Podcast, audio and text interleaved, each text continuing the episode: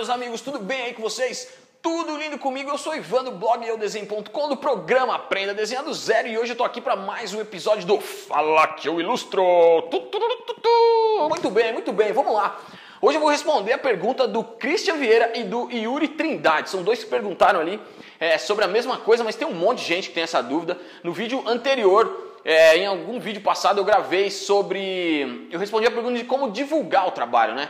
E dessa vez, e to, todo mundo falou assim: ah, legal, você falou como divulgar, mas não falou como ter um portfólio bacana. Então eles me perguntaram como ter um portfólio melhor, como dar uma turbinada no portfólio. É isso que eu vou falar para vocês hoje. Vamos lá. É, esse assunto é meio extenso, assim. Na verdade, a gente tem no curso de ilustração digital, por exemplo, tem um módulo inteiro só para falar de portfólio, né? Eu até dei uma palestra no Ilustracom sobre portfólio do Rich Araújo. Rich, grande abraço para você é, que foi sobre portfólio, então é um assunto bem extenso, mas eu vou dar três dicas aqui, não só para o Christian e para o Yuri, mas para vocês todos que estão aí, é, que vão facilitar e vão dar uma turbinada, como eu disse, no portfólio de vocês. Então vamos lá. A primeira dica que eu tenho para dar é que você escolha bem o seu segmento, para onde você quer levar esse portfólio. É, deixa eu dar um exemplo aqui só para vocês entenderem. Uma vez eu marquei uma entrevista com um diretor de arte e peguei trem, peguei metrô para poder chegar lá na editora e quando eu cheguei lá com um portfólio bem bacana, um portfólio de cartoon, assim, vários personagens para animação e tal, o cara olhou para mim e falou: "Cara, desculpa, mas aqui a gente só faz atlas. A gente está precisando de um ilustrador para desenhar mapa". É, então, o erro foi meu de ter ido lá. Na verdade, eu perdi tempo para poder mostrar um portfólio pro cara. O cara perdeu tempo também de agendar uma reunião comigo e não deu em nada porque não era o que ele precisava. Então é legal a gente pensar direito no que, que a gente quer é, para poder saber exatamente para onde a gente vai, para quem a gente vai mostrar esse portfólio. Então, se você quer fazer quadrinho, faça um portfólio mais focado em quadrinhos e leve nos lugares, é, nas editoras, nas produtoras de quadrinhos. Se você quiser trabalhar com, uh, com sei lá, ilustração realista, você vai nas editoras que trabalham com isso. Se você quiser trabalhar com ilustração infantil, em agência de publicidade, enfim, você segmenta seu portfólio, você faz ele direitinho, mais voltado para essa linha e leva nas pessoas certas, nas pessoas que potencialmente vão te contratar para fazer isso, certo? Segunda dica, que eu acho que é uma dica bem interessante também, e isso é um feedback que eu tive dos diretores de arte que eu conversei durante todos esses anos de carreira, que é para você desenhar, quando você fizer os seus trabalhos, não fazer só um desenho qualquer, você contar uma história através de cada desenho. É, tem um livro do Walt Steinfeld, que depois eu vou até gravar um vídeo falando só sobre esse livro que é muito bom, que chama Draw to Life, que ele tem uma frase sensacional que ele fala que a gente tem que desenhar verbo e não substantivo.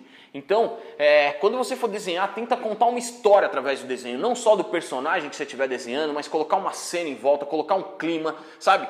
Colocar uma pose nesse personagem que mostra que ele está fazendo alguma coisa. Além de ficar mais bonito, você ainda vai ter uma margem ali para poder conversar com o diretor de arte, vai poder falar da onde veio a ideia, é, como surgiu aquilo, como é que você fez, o que você estava pensando na hora, enfim é bem bacana e funciona muito nos portfólios, certo? A terceira dica, que é uma dica muito importante também, é que você preze sempre a qualidade e não a quantidade. É, muitas vezes eu já vi um monte de portfólio com 150 trabalhos, aí você vê os dois primeiros e já não dá mais vontade de ver nenhum. E isso já aconteceu comigo também, é, de um diretor de arte, por exemplo, olhar o meu primeiro trabalho e falar assim: ah, cara, desculpa, mas não me interessa. Então você tem que ter os melhores trabalhos, não importa se sejam 8 ou 10, sabe? Tenta manter essa linha, essa quantidade, mas que sejam os seus 10 melhores trabalhos do planeta, sabe? Não coloque exercício. Muita gente coloca exercício lá, a folha tudo rabiscada, tudo amassada, tudo é, a marca de borracha.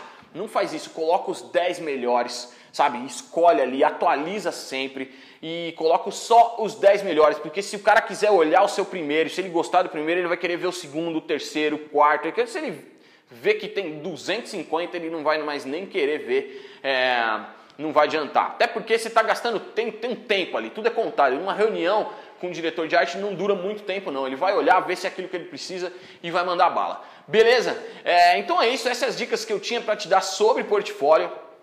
Como eu disse, não só para o Christian e para o Yuri, mas para todo mundo que tem essas dúvidas. Se você tiver mais dúvidas, coloca aí, coloca aqui embaixo que eu vou gravar mais vídeos do Fala Que Eu Ilustro para poder responder essas dúvidas. Se você curtir, clique em curtir. Se não curtir, clique em não curtir, funciona também. E não se esquece, se você estiver no YouTube, de se cadastrar aqui no canal do YouTube. Eu não sei onde está o botãozinho, mas se cadastra, assina aí o canal para você receber, é, para você ficar ligado nos vídeos. E se estiver no Facebook, Curte a nossa fanpage, compartilha esse vídeo com seus amigos, porque eu tenho certeza que isso vai ajudar. Pode ser que ajude alguém aí que também tem esse problema. Beleza? Em algum lugar dessa página tem um link para uma lista VIP. É, eu sempre falo isso, mas vale a pena lembrar. É uma lista de pessoas que se cadastram para receber por e-mail dicas, tutoriais, vídeos e algumas coisas exclusivas que eu gravo e que eu faço só para essa lista de e-mails. Então, se você quiser é, receber antes de todo mundo esses vídeos e mais vídeos exclusivos, se cadastra aí em algum lugar, se estiver no YouTube tá aqui embaixo, se estiver no Facebook tá aqui em cima o link, se cadastra aí e a gente se vê no próximo vídeo, beleza? Então é isso galera, valeu, fiquem com Deus e aquele abraço.